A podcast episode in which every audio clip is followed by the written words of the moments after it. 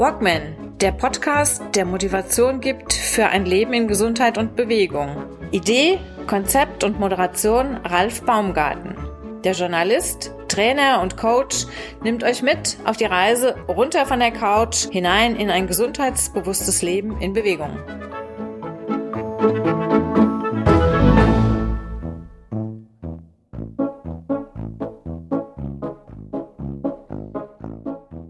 Einfach mal machen, es könnte gut werden. Bettina Reuss ist heute mein Gast oder Zugast bei mir im Walkman Podcast. Bettina hat ein ganz spezielles Gebiet, dem sie sich beruflich widmet. Sie widmet sich hochsensiblen und Scanner-Persönlichkeiten. Hallo Bettina, schön, dass du hier im Podcast bist. Hallo Ralf, vielen Dank für deine Einladung und dass ich hier dabei sein darf. Kennengelernt haben wir uns beim Best, bei den Best Level Days von Jürgen Zwickel vor ein paar Tagen ähm, das erste Mal live. Ich hatte deinen Podcast bei ihm, die Episode ja schon, schon gehört und konnte mir auch ein bisschen was darunter vorstellen, was Scanner-Persönlichkeiten und Hochsensible sind. Das Thema kommt ja momentan eigentlich immer mehr so in den Gesprächen oder in, oder in die Öffentlichkeit. Wie bist du denn darauf gekommen, zu sagen, ich spezialisiere mich auf die Kombination hochsensibel und Scannerpersönlichkeiten. Das habe ich so noch, noch gar nicht gehört. Wie, wie, kommt, wie kommt das? Eigene Erfahrung und dann einfach gesagt, okay, jetzt habe ich mich so tief reingekniet und jetzt mache ich da was Richtiges draus, was Handfestes, wo auch andere von profitieren können. Oder wie, wie, wie kommt man dazu? So ein spezielles Gebiet. Wie komme ich dazu? Naja, das hat natürlich eine, eine etwas längere Historie. Ich habe dieses Jahr meinen 50. runden Geburtstag und äh, bin natürlich schon ein paar Jahre mit mir selbst auf der Welt und äh, habe das natürlich von Anfang an im Grunde gespürt, dass ich offensichtlich ein bisschen anders ticke und dachte halt zur Zeit meines Lebens, ich habe einen an der Waffe. So, und das fing dann schon damals mit der Berufswahl an. Ich wollte Pferdewirtin werden, ich wollte aber auch Sterneköchin werden, äh, ich wollte auch Kosmetikerin werden, ich wollte Rennfahrerin werden, als ich gerade so meinen Führerschein gemacht hatte. Und ähm, naja, vieles haben meine Eltern unterbunden. Ich habe dann äh, eine Ausbildung gemacht mit Mitte 20, dann ein Marketingstudium und im ersten Job habe ich dann nach sechs Wochen äh, die Kündigung eingereicht, weil ich mir dachte, das ist alles, aber das ist gar nichts für mich. Bin dann ganz gezielt in eine Vertriebskarriere eingestiegen, war lange für die namhafte Industrie tätig. Unter anderem war ich zehn Jahre bei der Firma Pelikan und ähm, ja, hat dann unterschiedliche Stationen im Vertrieb und ähm, war da in leitenden Funktionen unterwegs. Und äh, 2016 bin ich aus dem nationalen Vertrieb raus, weil ich so auf 60, 70 Stunden Wochen so gar keine Lust mehr hatte. Und äh, bin dann hier das erste Mal so stationär äh, intern zu einem Unternehmen, hatte bei äh, BMW als strategischen Kunden und ich habe die Jobs eigentlich so Zeit meines Lebens, ähm, zumindest nach Pelikan, so immer alle zwei, drei Jahre gewechselt. Also wenn es dann mal unter äh, oder aus unterschiedlichen Gegebenheiten irgendwie so für mich nicht mehr gepasst hat, dann bin ich gegangen. Es kam auch immer ein, ein, ein cooles Angebot um die Ecke. Und ähm, hier in München hatte ich dann BMW als strategischen, als strategischen Kunden. Ich hatte die Vertriebsleitung für, für zwei Business Units und, und hatte das erste Mal richtig viele Mitarbeiter, äh, mehr als 100. Und dachte mir das erste Mal nach neun Monaten und jetzt, obwohl ich sehr viele spannende Projekte bei meinem Kunden hatte und da war es mir auch so das erste Mal so richtig bewusst, so ich langweile mich und ähm, naja, im Zuge von einem Gesellschafterwechsel ähm, wurde dann, wurden alle Mitarbeiter intern einmal ausgetauscht, mein Stuhl dann so als letztes. Und ähm, das war erstmal irgendwie so menschlich ein Desaster. Öh, jetzt werde ich hier mit 44 plötzlich aus, meinem, aus meiner leitenden Funktion rausgekündigt. Was dann? So, dann hatte ich erstmal so ein Jahr lang Findungsphase und es war dann für mich klar, okay, ich muss jetzt die Selbstständigkeit probieren. Ich hatte schon 2010 eine Coach-Ausbildung und eine Trainerausbildung gemacht und noch so ein paar andere Ausbildungen. Damals eigentlich just for fun. Und ähm, hatte dann 2017 und 18 äh, nochmal eine weitere Coach-Ausbildung zum Hypno-Coach gemacht. Und ja, aber dann war immer so die Frage, ja, mit was startest du denn jetzt, wenn ich mich selbstständig mache? Ja, okay, als Coach, aber womit denn jetzt? Ne? So Thema Positionierung ist ja auch immer so ein Thema. Und ähm, ich hatte dann das Glück, dass ich, es fällt einem ja dann so zu, was man braucht, ich konnte hier mit der Selbstständigkeit in München für einen Bildungsträger starten, habe da Karrierecoaching für arbeitssuchende Akademiker gemacht und hatte da so im ersten Jahr ach, ich hatte es mir damals mal ausgerechnet, das waren also, ich glaube, 103 Coaching-Prozesse begleitet. 103, und, Entschuldigung, 103 begleitet. Das heißt ja, du ja. machst ja nicht irgendwie einen Vormittagstermin, so mal so eine halbe Stunde und dann ist das, das ja. War durchgetaktet. Das war durchgetaktet. Also für die Deutsche Angestelltenakademie konnte ich richtig viel Coachings machen und ich war da sehr frei in dem, was ich tun konnte und habe da auch viel getestet und es hat Spaß gemacht und so hat sich eine Expertise aufgebaut, die ich aber gar nicht als solche erkannt habe. Ne? Und ich dachte dann immer so, ja, hm. könntest auch Stressmanagement für äh, Stressbewältigung für Manager anbieten, war ja selbst eine von denen. Dann dachte ich mir so, ah nee, da habe ich gar keine Lust mehr. Und äh, dann, dann habe ich es nochmal mit einem anderen Thema versucht, überzeugend präsentieren und verkaufen für Frauen. Ich war ja 17 Jahre im Vertrieb habe da aber auch dann jeweils immer in der Akquisephase festgestellt, da habe ich gar keine Lust drauf. Das nervt mich. Warum bin ich denn aus dem Business äh, oder ich sage ja heute immer aus dem System ausgestiegen in die Selbstständigkeit? Ähm, mich nervte das. Mhm. Und na, dann kam ja noch mal irgendwie so Anfang 2020, wir kennen ja alle die Situation, die da war. Äh, da war ich erstmal vor die Herausforderung gestellt, dass erstmal so diverse Aufträge, ich hatte nicht nur für die Deutsche Angestelltenakademie als Freelancer gearbeitet, äh, sondern auch noch andere Auftraggeber, da ist ja erstmal irgendwie so ziemlich viel weggebrochen. So, das heißt, ich musste irgendwie so digitalisieren. Und durch eine Klientin, die irgendwann mal ins Coaching mitbrachte, hier Bettina, guck mal, ich glaube, ich bin das. Da war dann so eine Beschreibung, ich lese mir das durch, das waren so 15 Merkmale, wo ich mir dachte, das beschreibt mich ja in Perfektion. Also so die viel, vielbegabte Scannerpersönlichkeit. Da hatte ich bis dahin noch nie was von gehört. Und ähm, dann fing ich an, mich mal mit vielbegabter Scannerpersönlichkeit zu Entschuldigung, ganz kurz. Also du bist nicht von dir aus drauf gekommen, das hat dir also jemand angetragen und hat dir gesagt, hier, mach dir, da, mach dir da drüber, drüber, Gedanken. Das ist ja ein witziger Weg. Genau. Okay. So. Dann dachte ich mir, boah, das, schreibt, das beschreibt mich ja total. Dann habe ich mich mal damit äh, also angefangen auseinanderzusetzen. Scanner-Persönlichkeit, was ist das überhaupt? Vielbegabung hätte ich mir jetzt niemals irgendwie so zugeschrieben, aber vielbegabte Scanner sind viel interessiert, die haben permanent neue Ideen und müssen da immer was Neues machen, machen wenig fertig. Und das sind ja alle so Dinge, die ich Zeit meines Lebens schon so gemacht habe. Das war zum einen hat mich das zum Erfolg geführt, zum anderen hat es mich auch torbetiert. Dann kam noch zur, zur, äh, zum Erkennen, ich bin wohl eine vielbegabte Scannerpersönlichkeit, kam ich dann oft auf das Thema Hochsensibilität. Da habe ich mich auch vollumfänglich drin wiedererkannt, wo ich mir dachte, okay, also es fiel dann so wie Schuppen von den Augen, wo ich mir dachte, Okay. Learnings. Ich habe keinen an der Waffel, das war mal das Gute und äh, hochsensibel, das dann auch mal so zu verstehen, was bedeutet es, hochsensitiv zu sein. Ich habe Zeit meines Lebens als Kind und auch später immer gehört, oh, sei doch nicht so sensibel, sei doch nicht so nachtragend, oh, du nimmst dir aber auch alles immer so zu Herzen hochsensible Persönlichkeit, dann bei der vielbegabten Persönlichkeit war immer so, du musst dich doch mal was für was entscheiden. Du kannst doch nicht ständig irgendwas Neues anfangen. Ständig hast du tausend Ideen und kommst immer mit irgendwas Neuem daher.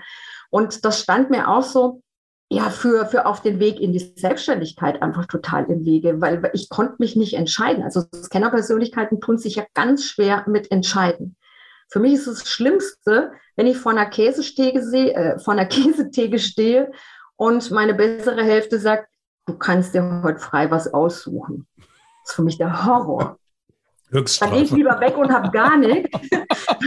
Wenn mir jemand sagt, wollen wir das okay. eine nehmen oder das andere, dann kann ich sagen, okay, wir nehmen das. Ne? Aber so völlig frei zu entscheiden. Das differenziert sich aber auch nochmal im, im, im beruflichen entscheide ich wahnsinnig schnell. Im privaten ist es teilweise ein Desaster. Also da führe ich Eiertänze auch mit mir selbst. Liegt das vielleicht so ein bisschen daran, dass du das im Privaten von einer ganz, von einer ganz anderen Schiene aus betrachtest und im, äh Quatsch, im Geschäftlichen und vom Privaten her äh, sagst du, ich würde mich auch gerne mal fallen lassen und äh, einfach mal die Entscheidungshoheit abgeben an die bessere Hälfte? Genau. Oder? Also äh, ja, so auch aus der Vertriebsprägung heraus. Also da bin ich schon zielorientiert, sehr strukturiert. Äh, äh, ich habe auch mein eigenes Unternehmen sehr, sehr strukturiert aufgebaut. Ähm, und im Privaten ist es so, wo ich sage, da, da, da sage ich auch immer so, da schalte ich dann mal übers Wochenende das Hirn aus. Mhm, mh. Da mag ich mal nichts entscheiden und keine Struktur und, und, und.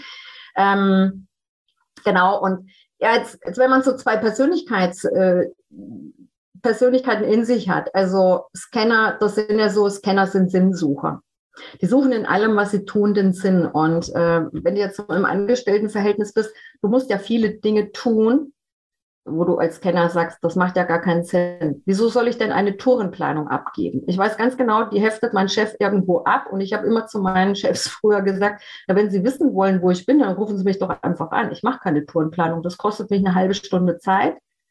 Da sehe ich keinen Sinn drin. Bringt nichts. Mhm. Und, und, und für Hochsensible muss sich alles stimmig anfühlen. Also die brauchen so ihren Wohlfühlfaktor bei allem. Und, wie, wie, wie, wie, wie ist das bei, bei deinem Chef dann angekommen, wenn du gesagt hast, ähm, nee, rufen Sie mich doch an. Ähm, so, so, so läuft das nicht, oder nicht bei mir. Hat er dann gesagt, juhu, endlich mal jemand, der ähm, das von, von anderen Warte aussieht, oder hat er sich, ähm, sind die Augen groß geworden und hat dann überlegt, wie er mit ihnen um, mit ihr umgeht, oder wie, wie ging das? Ja, das war natürlich, waren das immer Diskussionen gewesen, weil ich habe gesagt, ich mache das nicht und auch sehr genau verargumentieren, warum ich das nicht mache. Und er, äh, Schäfer als Vertriebsleiter wollte halt dann irgendwie so sein Prinzip, habe ich gesagt, das bediene ich nicht mit. Also da war ich auch sehr eigensinnig. Hat meine also Mutter also, schon immer gesagt, Mann, du bist so eigensinnig. Also das, ist das Typische, das haben wir schon immer so gemacht und das, das machen wir auch weiterhin so, dass das äh, kommt bei äh, Scannerpersönlichkeiten nicht so richtig gut an oder? Genau, so. Und ich konnte mir das damals aber auch so ein Stück weit leisten, weil ich mitunter halt äh, so die, die, also ich sag mal, von, von, von der Umsatz, von der Zielerreichung her relativ weit vorne war. Und von daher habe ich mir dann auch rausgenommen, da so ein bisschen die Extrawurst zu haben. Mhm. Mhm. Das kommt natürlich nicht gut an, das ist klar. Wenn die Diskussion zu zu doll wurden, das waren dann auch die Zeitpunkte, wo ich gesagt habe, okay, also ich muss jetzt, ich muss jetzt gehen. Das, das, das mag ich. Wenn, wenn ich jetzt, wenn ich jetzt höre, wie viel ähm, Klienten du allein in der, dieser Anfangszeit da durchgezogen hast, ähm, damals war diese Firma, was, war das, 103, 103 Klienten?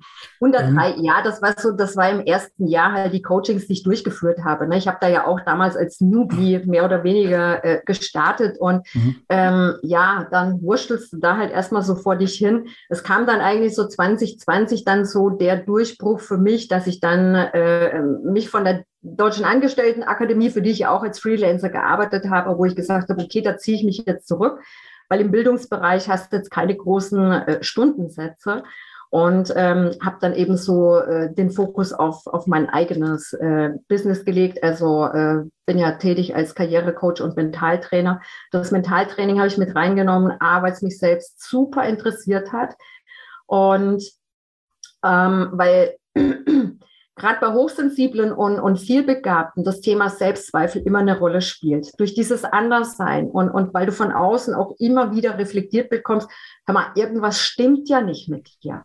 Ja, und ich habe ja heute schon Eltern, die ich berate, wie sie mit ihren hochsensiblen Kindern umgehen. Und äh, ich sage, ja, ich, ich kann die Kinder nachvollziehen. Ich kann das nachvollziehen. Ja, das Kind, wenn du nicht auf emotionaler Ebene ansprichst, dann antwortet das halt auch nur, was du gefragt hast. Das, das ist ganz einfach. Ja. Und ähm, weil es gerade so hochsensible und vielbegabte, ich sage immer, das sind Menschen mit einem sehr analytischen, logischen und messerscharfen Verstand, gepaart dann mit dieser ausgeprägten Intuition. Und bei Hochsensibilität ähm, da geht's für mich schon eher in den spirituellen Bereich auch mit rein, weil du da einfach Kanäle hast. Wo kommt denn die Intuition her? Wo kommt die her? Das ist ein Bauchgefühl. Wo kommt das Bauchgefühl her? Wo woher oder wodurch oder wovon wird das gespeist? Und da sage ich immer, das sind wir dann auch irgendwo ähm, bei den spirituellen Ansätzen. Also das Große und Ganze, woher kommen die, die Informationen? Woher kommt es, wenn du von der Muse geküsst wirst, die ganzen alten Dichter, Maler, Musiker der Vergangenheit, die ja wirklich Kompositionen oder Gemälde oder auch Gedichte geschrieben haben, wo so unfassbar viel Gefühl drin liegt. Deshalb sind die ja auch so bekannt geworden. Das ist ja nichts, wo du dich jetzt mal morgens mit dem logischen Menschenverstand hinsetzt und sagst, so, jetzt heute mache ich mal also eine richtig gefühlvolle Komposition oder heute mache ich mal so ein richtig gefühlsausdrucksstarkes Bild, sondern das ist dann, wenn du von der Muse geküsst wirst. Und wo, wo kommt das her? Und da sage ich immer, ja, es kommt von irgendwoher. Und das ist jetzt dein, dein Einsatzgebiet, weil du berätst ja solche Menschen, die diese, diese Veranlagung, diese, diese Gaben haben, die berätst mhm. du ja in puncto berufliche Veränderung, Zukunft, ähm, wie sie sich besser durchsetzen können, wo sie sich besser aufgefühlt, aufgehoben fühlen. Ähm, hättest du vielleicht nicht auch schon irgendwo Mittelalter bei den, dem einen oder anderen Künstler, Musiker, Maler und so weiter und so fort gut ansetzen können, weil viele von denen sind ja mehr oder weniger bettelarm gestorben, egal was sie für ein tolles Werk gebracht haben. Das willst du verhindern, richtig? also äh, was mache ich beruflich? Ähm, zu mir kommen ja Menschen, die sagen, ich bin beruflich unzufrieden. Ich habe oder sehe keinen Sinn in dem, was ich tue. Das erfüllt mich einfach nicht. Ja, und alle Menschen kommen ja als Genie zur Welt und bis Abschluss der Schule ist uns das alles abtrainiert. Dann sind wir eigentlich so schön systemkonform. Na, wir erfüllen dann die Erwartungshaltung der Gesellschaft weil es alle so machen, macht es auch jeder so. Und weil man das so macht, macht man das auch so. Und äh, also wenn ich manchmal, meine Kernziel, meine Kernzielklientel ist zwischen 25 und 35, also recht jung. Und die erkennen heute schon, ey, das passt beruflich nicht. Ja, die haben dann halt was studiert, als hieß, ja, da kannst du dann später gut Geld verdienen. Gut, Geld verdienen ist ja das eine, aber erfüllt mich das dann auch? Das, womit ich Geld verdiene. Und Hochsensible und Vielbegabte, die suchen in der Regel nicht nur einen Beruf, die suchen ihre Berufung. Berufung klingt sehr komplex. Das ist auch das, worauf ich mich spezialisiert habe, also mit Hochsensiblen und Vielbegabten ihre Berufung zu finden. Ähm, ich arbeite da nach dem Ikigai-Modell. Das heißt, du hast auf der einen Seite die Person, auf der anderen Seite hast du einen Markt. Und äh, ich gucke dann erstmal so, was macht dich denn in deiner Gänze mit deiner Persönlichkeit, mit deinen ganzen wunderbaren Begabungen? Da gucke ich auf die angeborenen Talente. Was sind deine Leidenschaften? Was macht dir Spaß? Weil allein Scannerpersönlichkeiten sind extrem Spaß- und Erlebnisgetrieben. Und da spielen Motivatoren wie Selbstbestimmung, Unabhängigkeit, Freiheit, Abwechslung, sowohl bei Hochsensiblen als auch bei Scannerpersönlichkeiten. Beim Scanner kommt dann noch die Herausforderung als Motivator, also als innerer Antreiber dazu, eine große Rolle. Und sowohl Scanner als auch Hochsensible tun sich in einem Angestelltenverhältnis immer schwer, weil der Scanner sucht den Sinn, den findet er oftmals nicht, weil er sehr viele sinnbefreite Tätigkeiten unter Umständen macht gerade im Marketing oder in der Werbung, wenn die dann irgendwelche Konzepte machen für Kunden, drei Stück, werden drei Konzepte entwickelt und der Kunde sagt dann, im schlimmsten Fall bei allen drei, die sind alle drei doof, mach mir mal neue. Das heißt, du produzierst ja für die Mülltonne. Mhm. Ja. Oder wenn ich jetzt als, als ähm, den ganzen Tag nur Excel-Sheets hin und her schiebe. Hochsensible brauchen Menschen, ja, Hochsensible haben so einen subtilen, äh, ne, so, einen, so, einen, so, einen, so einen intrinsischen Motivator, Menschen zu helfen, das Leben von anderen zu verschönern, zu verbessern und zu optimieren. Und das kann sowohl über eine Dienstleistung, über ein Produkt oder auch über den breit gefächerten Bereich Design sein. Mhm. Und ähm, Berufung zu finden heißt, was sind deine größten Begabungen, die gleichzeitig auch deine Leidenschaften sind? Und diese Dinge arbeite ich heraus. Also weil von dem hat jeder mehrere Anteile und daraus baut sich dann die Berufung. Ich muss mal ganz kurz zwischenhaken. Ähm, was mich jetzt ein bisschen irritiert, ist die, die Aussage von dir, dass du sagst, ein Gro oder eine Klientel kommt eigentlich aus einem recht eingeschränkten Altersbereich zwischen 25 und 35. Ist es denn nicht so oder auch so, dass sich solche Erkenntnisse, ähm, ich, ich bin nicht dafür geboren, das zu machen, was, was schon über Generationen lief. Du fängst hier bei der Firma ABC an und bleibst mhm. da auch, bis du nach 30 Jahren die goldene Uhr kriegst und schon kurz vor der Rente stehst. Ist es ja nicht so, dass sich solche Erkenntnisse oder auch, ähm, dass sich sowas entwickelt, dass du irgendwann vielleicht erst mit 40, 50 oder was dann, dann feststellst, das, was ich die ganze Zeit gemacht habe, das ist nicht das, ich habe mich auch weiterentwickelt. Ich muss was Neues machen und, und ähm, ich werde hier nicht mehr froh. Auf alle Fälle. Also ich sage mal, die meisten Kunden, 80 äh, Prozent meiner Kunden sind tatsächlich zwischen 25 und 35. Mhm. Äh, natürlich habe ich auch andere. Aber äh, was ich bei der Zielgruppe ähm, auch sehe, es ist ja so, die, also das ist ja die Generation Z und Y, wie man das heute nennt. Generation Z sind die heute 20 bis 30-Jährigen, Generation Y sind die 30 bis 40-Jährigen. Die haben schon ein ganz anderes Wertesystem als meine Alterskategorie Ü40. Mhm. Und ähm, so, ich sag mal, die heutigen Ü45 Pluser, die, die, wir sind noch so ein bisschen geprägt von dieser Nachkriegsgeneration. Und ähm, ja, haben noch ein anderes Wertebewusstsein. Das macht man halt so. Ja, und es wird gearbeitet, um Geld zu verdienen. Und muss der Job Spaß machen? Nein, das machst du, um Geld zu verdienen. Und die Jungen, die ticken da heute ganz anders. Also mein ältester Klient, der ist 61, der ist seit 30 Jahren selbstständig. Der hat jetzt, ist er irgendwie drauf gekommen, ich könnte das Kennerpersönlichkeit sein. In der Hochsensibilität erkennt er sich auch. Und er sagt, ich habe jetzt nochmal mit 61 richtig Lust durchzustarten, wo ich sage, mega, finde ich total genial. Also, na, oder auch eine, eine, eine Ende 50-Jährige, eine Promovierte, äh, die jetzt ins Coaching eingestiegen ist, die die letzten 30 Jahre im Pharmavertrieb war und hatte da einen mega coolen Job. Die sagt, das geht mir alles so dermaßen auf den Keks heute ich mag diese Business-Sprache nicht mehr hören und ich mag jetzt mein eigenes Ding machen. Ich mag jetzt etwas tun, äh, wo ich Menschen helfen kann, wo ich mein Wissen teilen kann und wo ich nachhaltig etwas bewirken kann. Mhm. Und das sind genau die Motivatoren, also so von, von innen heraus, was Hochsensible und Scanner antreibt. Ich will was bewirken. Jetzt sind wir ja heute so darauf gepolt, dass man sich möglichst anpasst um schön ins System zu passen. Und ähm, ich habe immer den coolen Spruch, äh, würde ich mich verbiegen wollen, dann wäre ich ein Draht geworden. Finde ich so mega. Mhm. Aber das machen die meisten. Anpassen, verbiegen. Und das ist ja das, was einen permanent dann auch unter Stress setzt. Und wenn ich permanent unter Stress und Anspannung bin, bin ich ja nicht wirklich ich.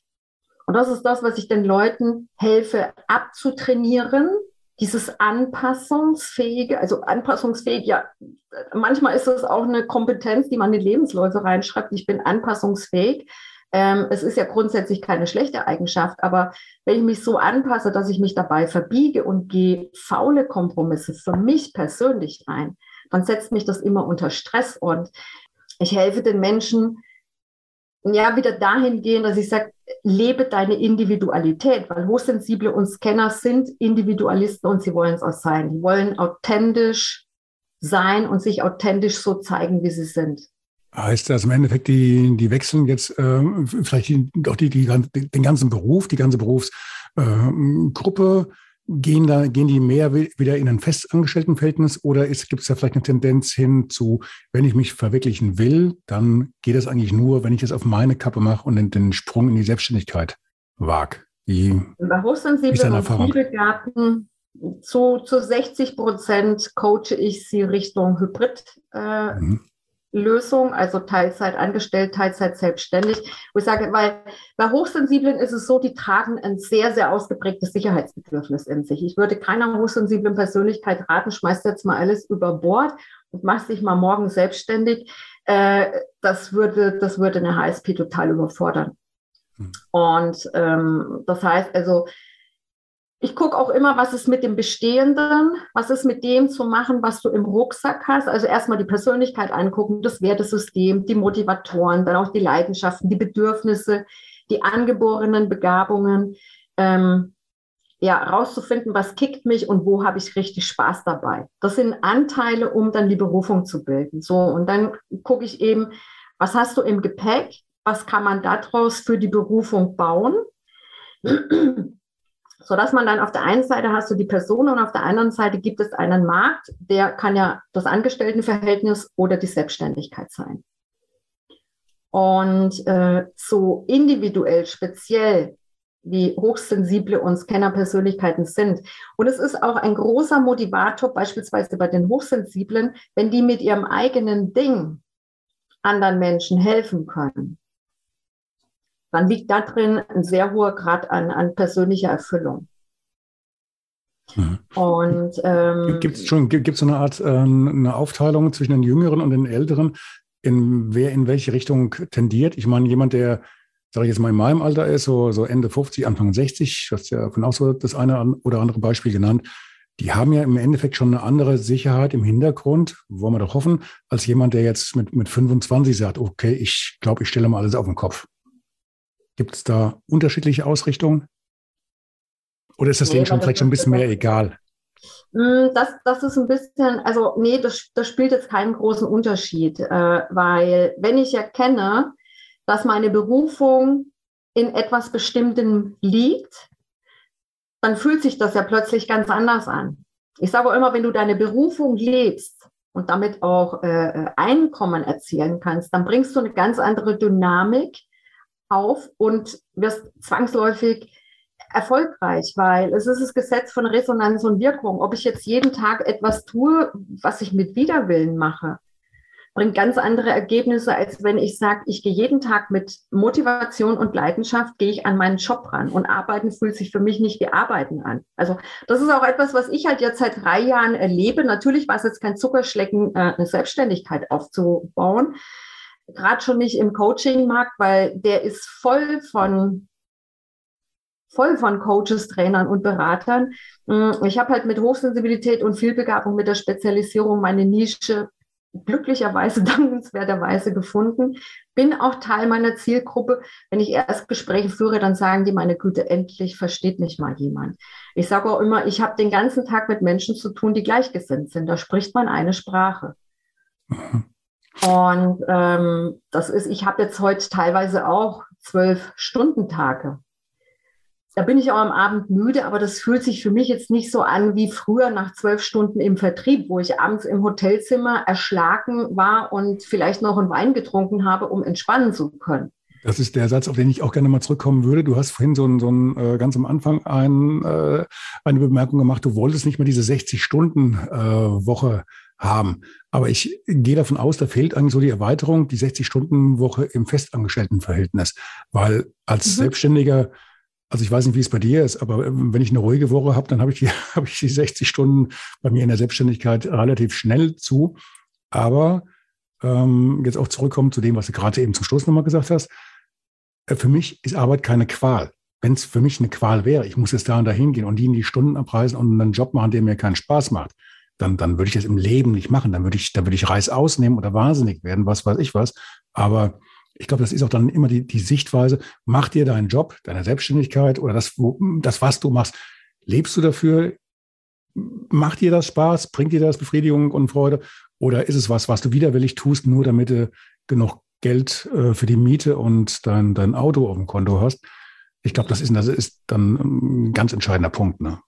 Das ist ein ganz, ganz entscheidender Punkt. Also mir hat vor ein paar Jahren mal einer meiner Ex-Partner gesagt, äh, weil ich hätte, ich habe ihn als Workaholic bezeichnet und er sagte, Bettina, für mich ist Arbeiten Leben, wo ich mir dachte, der hat ja mega einen an der Waffel. Der hat eine Rad ab.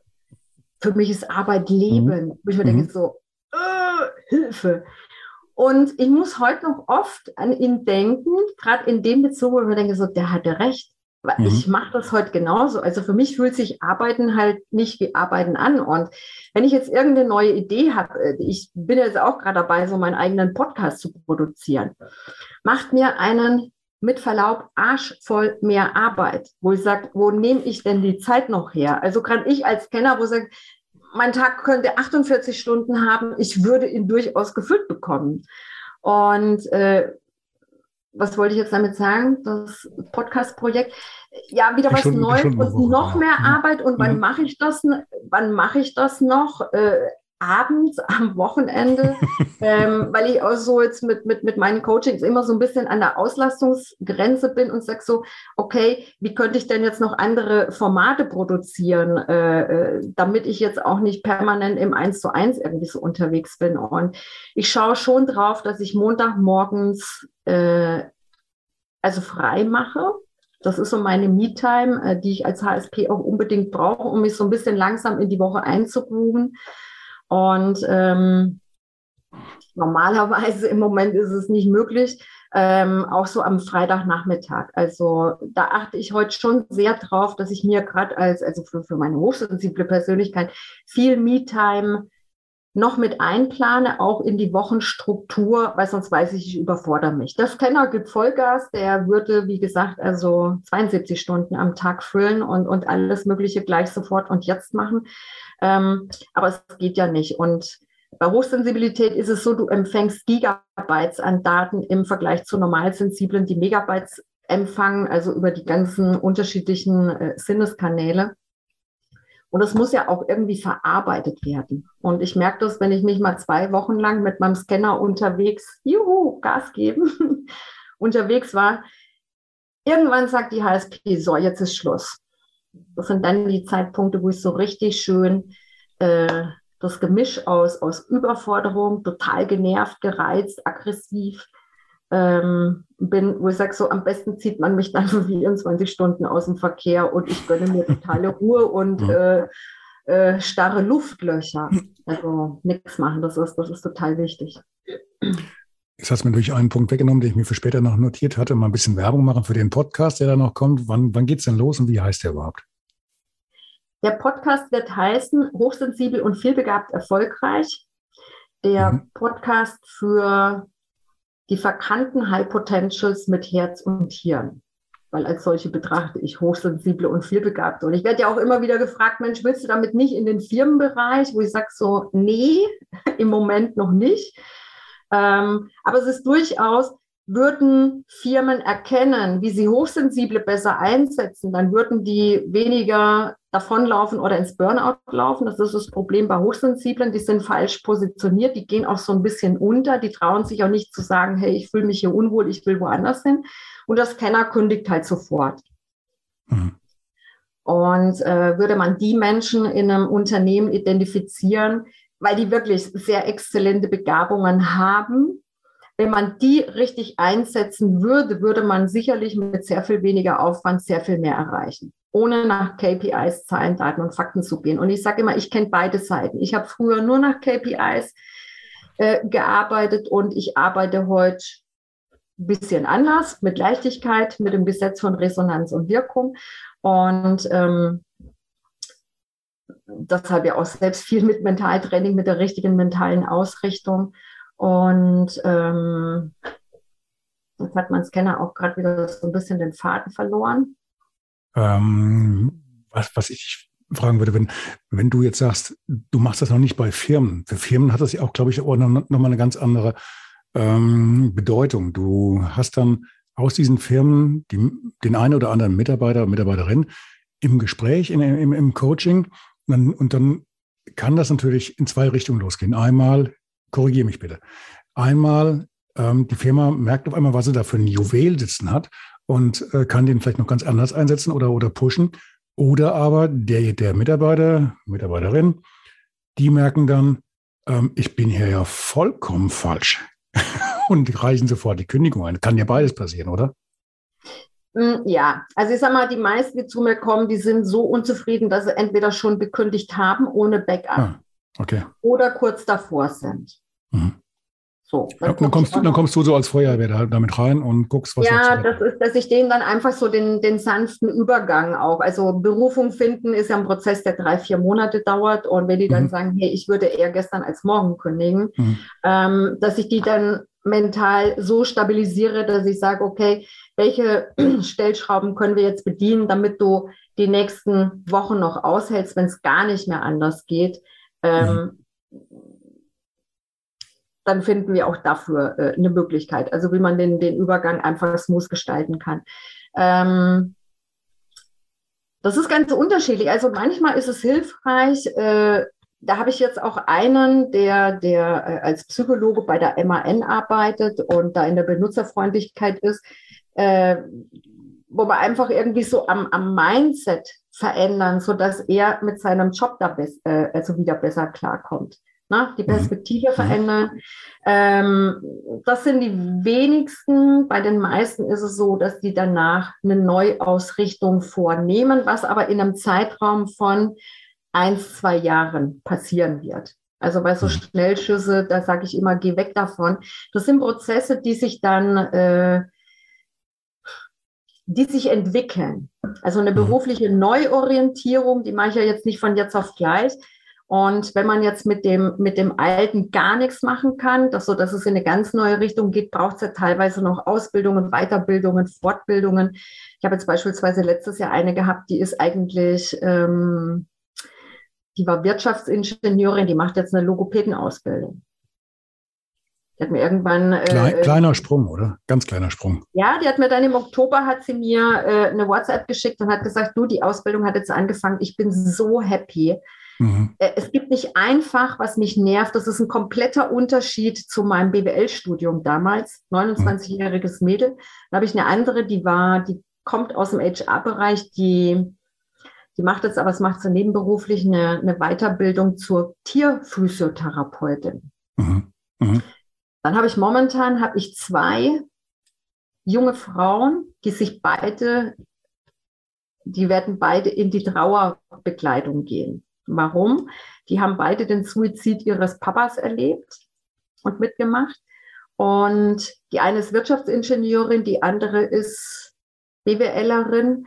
Und ich kann es auch gar nicht sagen, wie wir im Laufe des Coaching-Prozesses darauf kamen. Ich habe das irgendwann mal angeboten, weil vielleicht auch ich die, die, den intuitiven Impuls dazu gekriegt habe. Und die gehen jetzt beide in die Trauerbekleidung und sagen, hey, das fühlt sich so dermaßen stimmig für mich an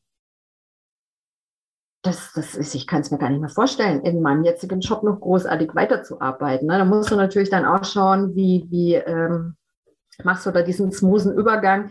Teilweise, wenn sie es im jetzigen Job nicht mehr aushalten können, wo ich dann sage, okay, dann such dir für den Übergang einen Brot- und Butterjob, sodass dein Einkommen, was du brauchst, Fixkosten, dass alles da ist und dass du dann eine Selbstständigkeit hochfahren kannst. Das ist einfach das, wo die meisten sich in der intensivsten Art und Weise selbst verwirklichen können. Ja, aber das wenn, sind natürlich, schon, das sind natürlich schon, schon Sprünge und dann gerade noch, noch so ein, so, ein, so ein richtig heftiges Thema Trauerbekleidung und dann vielleicht wirklich aus einem festen Job dann rüberspringen in die Selbstständigkeit eben mit so einem Thema.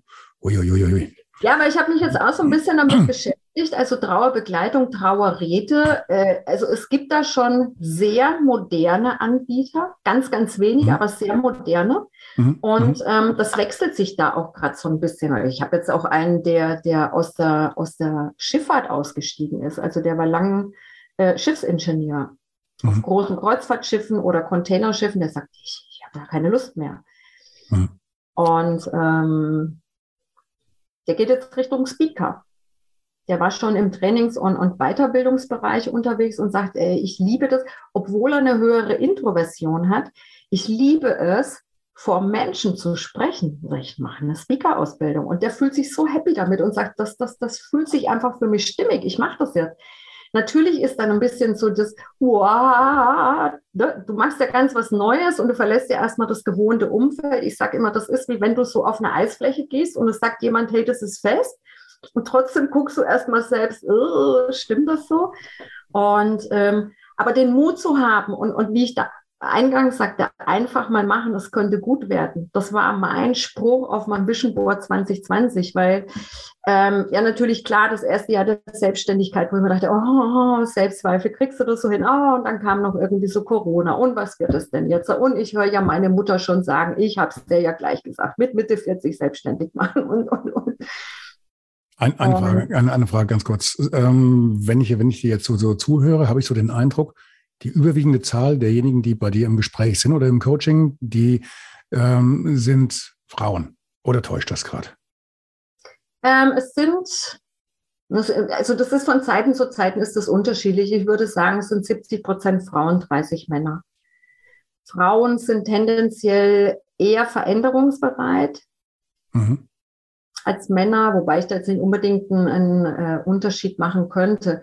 Ähm, Jetzt, wenn Menschen bei mir, weil sie vielleicht nach Karrierecoaching gesucht haben, auf der Website, also wenn die da ankommen und sehen dann, oh, Spezialcoach für hochsensible, vielbegabte, nee, bin ich beides nicht, dann sind die wieder weg. Und mhm. äh, bei Männern, wenn du zu einem Mann sagst, ja, du könntest hochsensibel sein, dann würde er auch sagen, ich, aha, okay.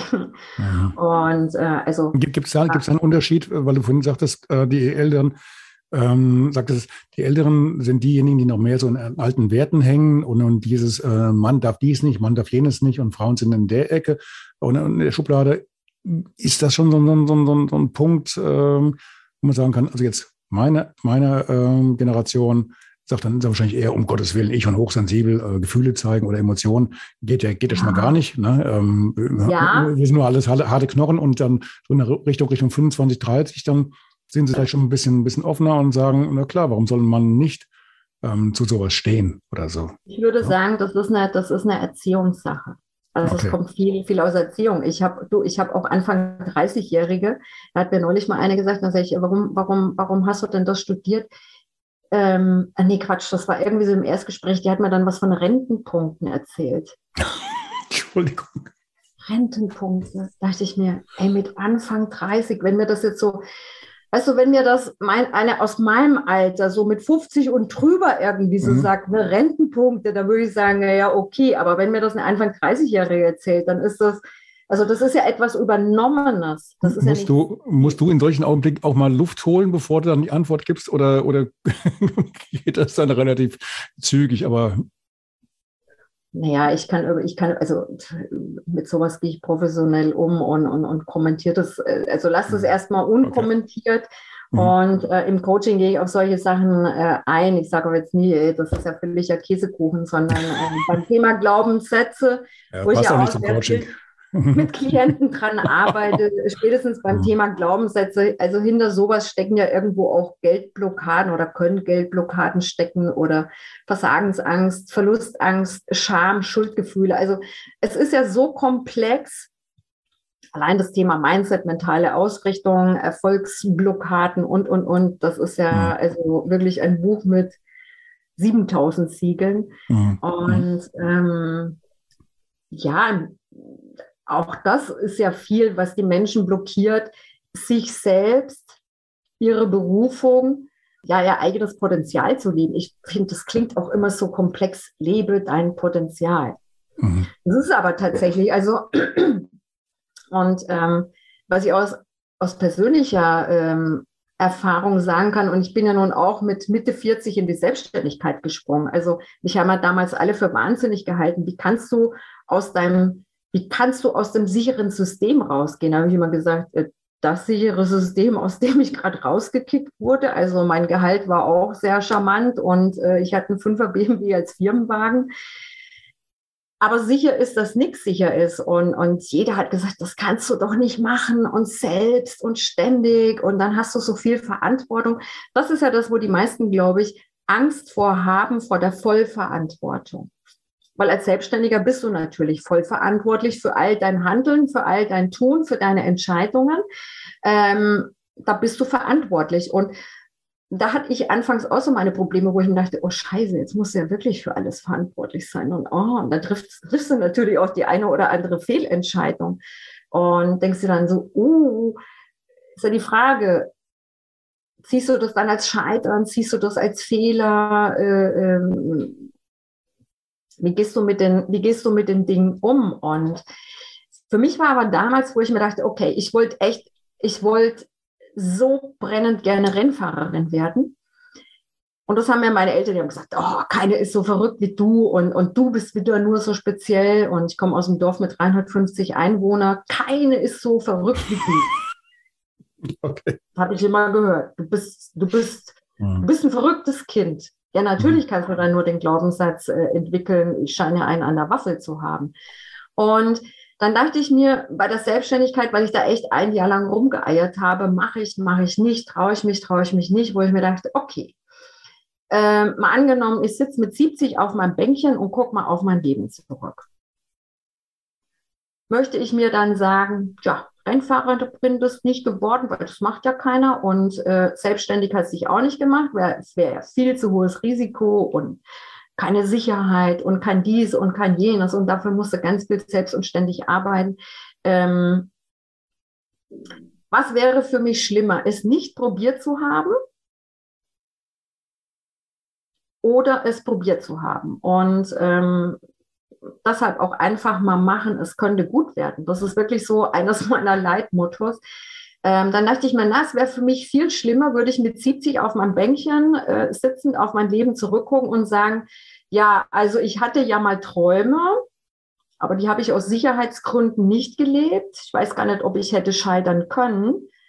Und ähm, oder sage ich, okay, ich probiere es und auch wenn ich scheitere, ja, dann weiß ich, wie man es äh, nicht macht. Dann muss ich mir Strategien überlegen, wie ich es anders besser machen kann.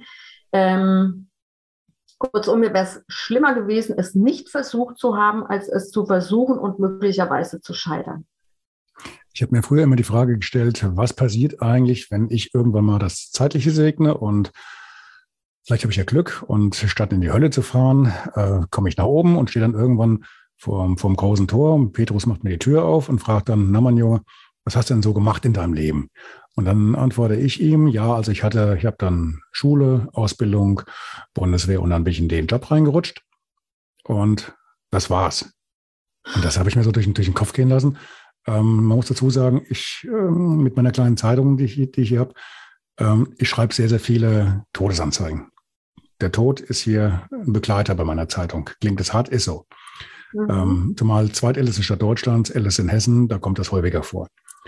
Und dann hast du wieder diese die Situation oben am großen Tor und liest dann auch viele von diesen Biografien. Ich kenne ja die meisten Menschen hier und dann weiß mhm. ich, was haben gerade die Älteren gemacht. Und dann siehst du, dass da sowas von wegen Schule, Ausbildung, bla bla bla, äh, und dann, dann nur noch da geblieben und möglichst nicht mehr ein Horror. Und das war für mich auch so, so ein Punkt. Und dann habe ich mal zusammengezählt und habe mir Gedanken darüber gemacht, du hast das vorhin gehabt mit den, mit den, mit den Wechseln. Ich habe früher meine Jobs alle drei Jahre gewechselt, mhm. ne, weil es einfach nicht mehr ging. Ne, und weil mhm. einfach irgendwas, was ich habe immer aus, ähm, aus Routine alle ein bis zwei Jahre, damals mit einem Journalist im Fachorgan, eine Anzeige geschaltet und habe dann geschrieben, ähm, was ich also bieten habe und wo es gerne, wo ich gerne hingehen würde. Nur einfach, um zu gucken, wie der, wie der Markt war. Und dann kam die Wende und dann, ja, nach der Wende gab es eine Explosion und dann hat sich das ganze Leben auf den Kopf gestellt. Naja. Aber gelandet bin ich im Endeffekt mit deutlich mehr Arbeit, deutlich weniger ähm, ja, Geld, sag ich mal, ähm, aber in der Selbstständigkeit. Aber wieder der Punkt, ich bin zufrieden mit dem, was ich mache eigentlich. Und die Welt dreht sich in der Selbstständigkeit viel schneller als im Angestelltenverhältnis, ist mein, meine Erfahrung, weil du halt auch dich drehen musst, und es auch gerne machst, weil A, du siehst gerne die Erfolge und B, entwickelst dich ja auch immer. du entwickelst dich und wenn du dich nicht entwickelst, dann äh, gehst du halt mit der Zeit im doppelten Sinne des Wortes. Ne? Genau, gehst du mit der Zeit oder gehst du mit der Zeit? Hm, genau, richtig. Also das trifft ja auf die, auf die Selbstständigen dann ja doppelt und dreifach so viel zu. Ähm, ich hätte mal eine Frage. Du kennst das bestimmt, diese Situation. Du sitzt abends vorm Fernseher und machst das gemütlich, guckst dir vielleicht durch Zufall oder aus Versehen eine Arztsendung an und dann beschreiben die jetzt diese und jene Krankheit. Da gibt es ja dann das Phänomen, dass ein Großteil der Menschen, die solche Sendungen sehen, die wirklich, dass sie wirklich dann im Pulk am nächsten Tag zum Hausarzt wetzen, weil sie davon überzeugt sind, sie haben jetzt genau diese und jene Krankheit. Das nimmt dann ja rapide zu. Ne, da kann, da kann jeder Hausarzt ein Lied von singen, dass er dann am nächsten Tag das ausbaden darf, was am Abend vorher im Fernsehen lief. Jetzt gehen wir mal davon aus, es hat doch der eine oder andere ähm, hier diese Episode mit dir jetzt gehört und vermutet jetzt auch, das stimmt bei mir, das stimmt bei mir, das stimmt bei mir. Ich glaube, ich bin auch hochsensibel, ich bin auch ein Scanner und ähm, wie gehe ich denn damit jetzt um? Kannst du grob Ansatzpunkte geben? Was muss man sich fragen, um sich zumindest, um dann vielleicht ähm, wirklich sich die Frage zu beantworten, also zumindest mal vorzubeantworten, woran erkennt man wirklich in zwei, drei Selbstfragen oder Punkten einen hochsensiblen, einen Scanner? Geht das überhaupt? Kann man das so, so, so runterbrechen oder ist das jetzt zu pauschal? Gibt es da so einen roten Faden? Ähm, also die Merkmale von, von hochsensiblen oder von Scannerpersönlichkeiten. Genau. Mhm. Was, was, was also kann man, woran kann man für sich selbst feststellen, okay, ich, ich komme da zumindest schon mal in, in die Schlagweite, ähm, das würde bei mir einiges erklären und vielleicht sollte ich mich da mal ein bisschen in das Thema vertiefen. Mhm. An der Stelle muss ich natürlich Achtung Werbung sagen. Die Leute sollen mal bei mir auf die Website gucken, weil da habe ich sehr viel drauf, worin sich eine, eine, also eine hochsensible oder eine Scanner-Persönlichkeit erkennen kann. Es sind ja ungefähr 20 bis 30 Prozent der Menschen sind hochsensibel. Hochsensible zeichnen sich dadurch aus, dass sie einfach viel stärker über die Sinne hören, riechen, schmecken, tasten, ähm, hören, riechen, schmecken, tasten, sehen und Wahrnehmung. wahrnehmen. Also hochsensibel, hochsensible, das kann von Feinfühligkeit bis zur Hellsichtigkeit gehen. Ich habe auch momentan eine ganz junge Klientin, die sieht andere Wesen. Jetzt kann man sagen, oh, das ist aber ein bisschen spooky. Also grundsätzlich ist als, als hochsensible, wenn man geschmacksempfindlicher, geruchsempfindlicher, geräuschempfindlicher ist. Das sind so Indizien, ähm, dass ein viele Menschen lauter Lärm eher stressen oder schneller stressen. Ähm, es kann auch bis hingehen, so dass du Emotionen von anderen Menschen wahrnimmst, die, die gar nicht da sind. Also Hochsensible haben eine sehr ausgeprägte Empathie eine HSP geht in einen Raum und kann in kürzester Zeit sagen, wie hier die Schwingungen sind, wer mit wem kann oder nicht kann, was sich stimmig anfühlt, was sich nicht stimmig anfühlt. Die haben ein Gespür für, für Konflikte, für Unstimmigkeiten, die suchen das Stimmige, die wissen, was funktioniert oder was nicht funktioniert. Mhm. Mhm. Okay. Und äh, vielbegabte sind halt, das sind so Tausendsasser, Generalisten. Heute werden ja überall die Spezialisten gesucht, Scanner sind Generalisten. Also die können von allem etwas, sie können auch bei allem mitreden, sind aber keine Taucher. Also die sind einfach vielseitig begabt und das kann auch in völlig unterschiedlichen Kategorien sein. Äh, die kennen sich aus in Physik, in Biologie, bei Sprachen, bei Tanzen, beim Malen, beim Fotografieren. Die können einfach von allem ein bisschen. Mhm. Ja, und im Arbeitsleben werden natürlich die Spezialisten gesucht. Ich sage nur immer, die, den Generalisten gehört die Zukunft, weil die sind nicht durch KI oder Robotik austauschbar. Und ähm, Scanner haben eher Entscheidungs-, also Entscheidungsschwierigkeiten. Ähm, sind halt von allem schnell begeistert, Feuer und Flamme. Ich sage immer, das sind Ideenproduktionsgenies. Äh, ne, die produzieren Ideen am laufenden Band, 95 Prozent davon setzen sie nie um. Und das ist ein Frustpotenzial für Scanner, ähm, weil die glauben, sie müssten dann auch alle Ideen und alle Projekte umsetzen. Also das kann sein, dass ich jetzt sage, ich muss jetzt ein Regal bauen und dann muss ich noch drei Sprachen lernen und ich interessiere mich aber auch ein bisschen für, für Astro Astrologie und dann habe ich jetzt noch einen Kurs in Sternwarte und hast du nicht gesehen gefunden. Also ein Scanner interessiert sich ja für alles und fuchst sich auch überall so ein bisschen rein, bis er das Gefühl hat, jetzt weiß ich das und dann verliert das Interesse und dann zieht er weiter. Scanner langweilen sich schnell weil die durchdringen halt in Rekordzeit Dinge. Ähm, die arbeiten auch schneller. Ich habe viele Kunden, das kenne ich auch von mir selbst, du bist halt nach vier Stunden mit dem fertig, wo andere acht Stunden dafür brauchen. Und dann denkst du so, ja, und jetzt? Von daher sind auch, äh, und bei Hochsensiblen ist es auch so, und die sind natürlich dann hervorragend darin, sich selbst von Karren zu spannen, weil die suchen sich dann Aufgaben. Oder sie leiden an einem schlechten Gewissen, weil sie dann sagen, ich bin eher fertig und wieso brauchen meine Kollegen viel länger oder wieso machen die noch Überstunden? Ähm, Scanner haben zack Lösungen, die können aber nicht sagen, woher die Lösung ist, aber die ist meist sinnhaft und auch stimmig. Und ja, dann ist es nur so, wenn du, du, du hast ja so, also jetzt gerade auch wenn du hochsensible Scanner-Persönlichkeit bist, dann hast du ja so zwei Seelen in der Brust. Der Scanner ist so der Macher, der Vollgas gibt und in allem ja gar kein Problem bei der Umsetzung sieht. Das machen wir alles hier noch links und rechts, machen wir auch noch mit. Aber die HSP überfordert das. Dann wiederum, was beide kennzeichnet, sowohl der Scanner als auch die HSP, wenn die sich langweilen, dann fangen die an, sich zu zerstreuen. Und durch die Zerstreuung kommt die Verzettelung und durch die Verzettelung kommt bei der HSP dann die Überforderung und der Scanner verliert sich dann in seinen ganzen Ideen und fühlt sich am Ende auch schlecht. Ja, geht das bei denen überhaupt, dass sie sich langweilen können oder finden die nicht in, in jedem, jedem Grashalm, der denen vor die Nase kommt, gleich ein Aufgabengebiet? Nee, weil Scanner haben ja einen Intellekt, der stets gefüttert werden will. Und äh, beide, sowohl Hochsensible als auch vielbegabte, ähm, ja, die hinterfragen sehr, sehr viel und intensiv so äh, äh, die Dinge und auch den Sinn des Lebens. Mhm. Ja, das sind so Hinterfrager. Und ich sage es immer, wenn ich so im Privaten, wenn ich mich dann irgendwie, also so Smalltalk oder übers Wetter unterhalte oder halt so seichte Themen, wo ich sage so, ja, Mhm. Gibt mir mhm. jetzt also gar nichts. Ne? Das kannst natürlich auch nicht immer nur über den tieferen Sinn des Lebens irgendwie so reden. Äh, das ist schon klar. Aber so was Kenner brauchen, das ist einfach dieser, dieser, dass dieser geistige Intellekt einfach permanent gefüttert wird. Das wäre auch ein Titel für, für einen Podcast. Füttere den Intellekt. Ja, genau. Okay, worauf sollte man noch hinweisen? Gibt es einen Punkt, der, ein bisschen beleuchtet werden also, sollte? Wenn ich mich jetzt in solchen Beschreibungen wiedererkenne, es, es gibt ja sehr viel Literatur, also Bücher über Scannerpersönlichkeiten oder auch über Hochsensibilität. Da kann ich mich natürlich einlesen und ähm, wenn ich Lust drauf habe, die Abkürzung zu nehmen, dann kann ich mir natürlich einen, einen Mentor nehmen. Das ist auch so erfahrungsgemäß. Ich habe das auch nicht. Ich habe auch drei Therapien Zeit meines Lebens äh, hinter mir, gerade noch so in Verbindung mit meiner äh, chronischen Autoimmunerkrankung, die ich habe. Hieß es halt auch immer, Sie müssen mal zum Therapeuten, damit Sie Ihre Krankheit annehmen. Also gut, dann habe ich das gemacht.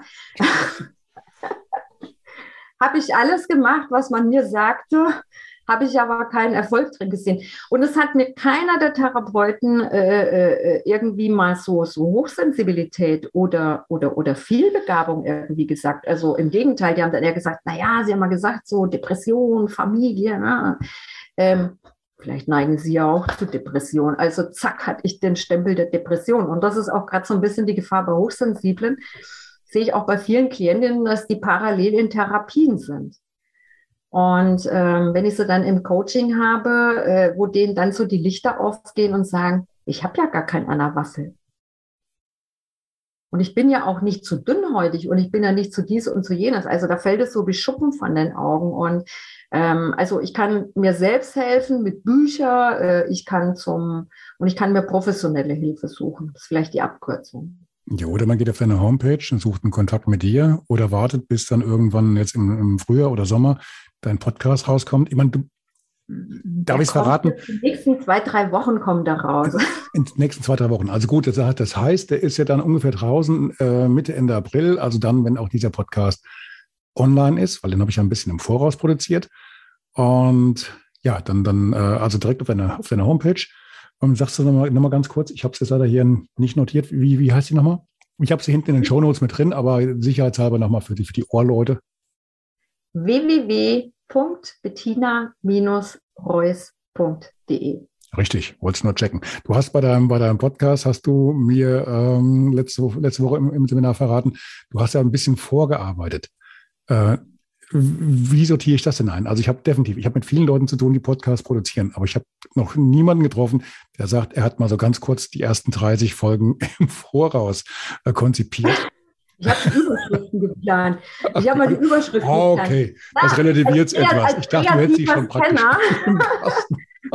Als kreativer Scanner setze ich mich natürlich hm. hin. Gut, ich habe jetzt auch ein bisschen Futter, weil äh, ich habe sowohl ein Booklet über Scannerpersönlichkeiten und ein Booklet über ähm, Hochsensible und habe da natürlich einiges an Futter, was ich, was ich da verwerten kann. Und äh, ich sag mal, ich mache auch viel rund um die Themen Mentaltraining, ja, also da kannst du ja, da kannst du ja, ich glaube, alleine 100 Podcasts irgendwie. Ähm, mhm. Was habe ich mir gestern wieder aus einem Coaching äh, rausgeschrieben? Anpassung, also Stressquelle anpassen. Hm? Die Menschen neigen ja zu anpassen. Also ich glaube, da kannst man noch eine halbe Stunde drüber reden. Warum passt sich der Mensch überhaupt an? Die, die, die, Entschuldigung, jemand, der, der, der so, der in dein, deine, äh, zu deiner Klientel passt, kann der sich überhaupt anpassen oder ist das, das Anpassen nicht? Da, da muss ich einfach nachfragen, sorry, äh, ist das nicht für den ein, ein Verbiegen bis zum, bis zum geht nicht mehr, oder? Ich kenne weniger, die Hochsensiblen tun es eher, weil die okay. schlechter Nein sagen können. Also das kenne ich aber auch von mir früher. Ähm, ich hatte zwar so im Vertrieb und ich war ja Zeit meines Lebens äh, als Frau habe ich technische Produkte in der Männerdomain verkauft. Mhm. Und ähm, das war schon cool. Da konnte ich mich auch selbst ganz gut trainieren, vor allen Dingen in, in Körpersprache. Und da hatte ich schon einerseits eine große Klappe und andererseits habe ich mich unheimlich verbogen und angepasst, so aus dem, ähm, ich will es allen recht machen. So, everybody's darling, so, everybody's darling. Ich möchte mhm. doch von allen gemocht werden. Ja? Ich sage doch nicht Nein zu etwas oder ich sage doch nichts Negatives, weil dann könnte man mich ja nicht mehr mögen. Das ist ein Hauptproblem, was ich ungefähr bei 90 Prozent meiner Klientel habe, die sich weniger gut abgrenzen können, weil die nicht Nein sagen. Hochsensible sind ja nun auch die perfekten Zuhörer. Heißt, da können sich dann auch Menschen, die sich jetzt gerade mal richtig mit Verlaub auskotzen wollen, da hört eine HSP halt zwei Stunden zu. Mhm. Der andere ist dann leer und haut wieder ab. Und die HSP sitzt dann da mit dem ganzen Problemhaufen. Und, äh, ja, also heißt das also, HSP dürfen, dürfen keine, keine Coaches werden und keine Therapeuten, weil die sonst die, die ganze Last ihrer Klienten mitnehmen, mit nach Hause nehmen? Bei Therapeuten, also bei Therapeuten, Hochsensible in der Therapie würde ich tatsächlich ein Fragezeichen dahinter machen, weil das also sehr viel Disziplin erfordert, das ist meine urpersönliche Meinung. Dass, wenn, mhm. wenn jetzt bestimmte Leute das hören, würden die vielleicht die Hände über den Kopf zusammenschlagen und sagen, was redet die da? Also das ist meine urpersönliche Meinung, weil man sich als HSP weniger gut abgrenzt und du nimmst einfach alles mit. Also äh, ich sage ja auch, äh, jetzt die Leute im Coaching habe, so Morgen-Abend-Rituale und Routinen ähm, einzu, äh, einzuführen, ja, dass ich die, die, die äh, möglichst als HSP die letzten zwei Stunden, bevor ich ins Bett gehe, keine Nachrichten gucke. Weil das nehme ich mit und das wird nachts verarbeitet und entsprechend ist dann auch die Qualität meines Schlafes. Ähm, generell sage ich bei Hochsensiblen, ähm, achte ein bisschen darauf, was du konsumierst an Informationen. Und wir sind ja mittlerweile alle mehr oder weniger Cyberzombies. Den Begriff habe ich aus dem Buch Der 5 Uhr Club Cyberzombies. Wir sind abhängig von unseren Handys. Also da gehört jeder dazu. Ich habe letztens das Buch gelesen, dann dachte ich mir, ach du Schande, ich bin auch einer, ich bin auch ein Cyberzombie. Mhm. Wann hat man dieses Handy nicht in der Hand? Mit einem Wisch links, rechts, oben, unten. Das ist, äh, also da hat Apple, Google und wie sie alle heißen, die Psychologie des Menschen perfekt genutzt, um uns von diesen Geräten abhängig zu machen. Und gucke ich morgens als erstes schon aufs Handy und lese mal irgendwie die Schreckensmeldungen, äh, nehme ich die abends mit ins Bett und das wirkt sich einfach aus. Und deshalb auch wieder zurückzukommen auf Hochsensible in der Therapie, kommt auf die Gesamtpersönlichkeit an. Mhm. Und im Coaching-Bereich, das sind im Grunde sind es die perfekten Coaches und perfekten Therapeuten, weil die einfach intuitiv, hochintuitiv arbeiten und somit anderen auch sehr äh, exzellent helfen können. Das ja, Problem die, ist dann immer ein bisschen die Abgrenzung. Genau, wo ist die Abgrenzung? Was nimmst du nachher von mit? Na, denn dem anderen geht es besser und, und, du läufst nach Hause und äh, die Wirbelsäule ist geknickt. Ne? Deshalb bin ich für mich persönlich gesehen mehr im Motivationsbereich unterwegs und sage, ich motiviere, ich erkenne zwar die Schwachstellen und gehe dann sofort in die Lösungsorientierung, also weg vom Problem hin zur Lösung. Das Problem kennt man ja in der Regel schon seit Jahren. Hm. Apropos Problem. Ich glaube, du hast jetzt gleich einen Termin und mir knurrt der Magen. okay. Ähm, Bettina, wenn jetzt nicht noch irgendwas ganz Wichtiges fehlen sollte, würde ich mich bei dir bedanken. Ich würde nicht, ich bedanke mich bei dir für dieses tolle Gespräch. Ähm, gibt viel, viel, viel zum Nachdenken, zum Nachlesen und ja, herzlichen Dank. Alle Notizen, ich alle danke. Kontaktdaten zu dir in den Show Notes. Also nochmal Podcast, Homepage, Kontakt, alles da. Mhm. Mhm. Wenn du was vergessen hast, liefer mir es nach und dann kommt das noch mit rein, damit unsere Hörerinnen, ähm, Zuschauerinnen auch komplett bedient werden, wenn sie jetzt Fragen haben.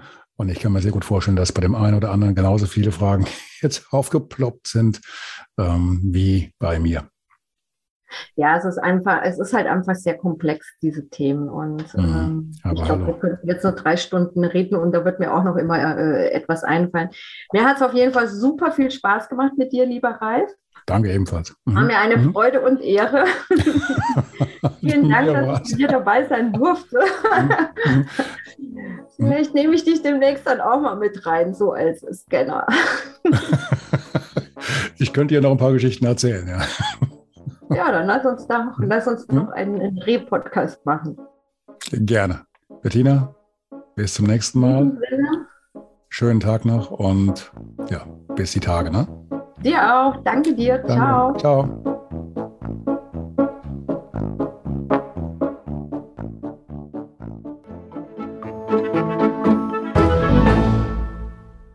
Eine kurze Bitte zum Schluss. Hat dir diese Folge gefallen? Dann abonniere bitte meinen Podcast bei Apple, Spotify oder dem Anbieter deiner Wahl und hinterlasse mir nach Möglichkeit gerne eine 5-Sterne-Bewertung. Du möchtest mir einen Kommentar geben oder mich direkt kontaktieren? Dann tu dies über Facebook Messenger oder per E-Mail. Die Adressen findest du in den Show Notes. Ich danke dir fürs Zuhören. Bleib wach, gesund und aufmerksam. Bis zum nächsten Mal. Dein Ralf.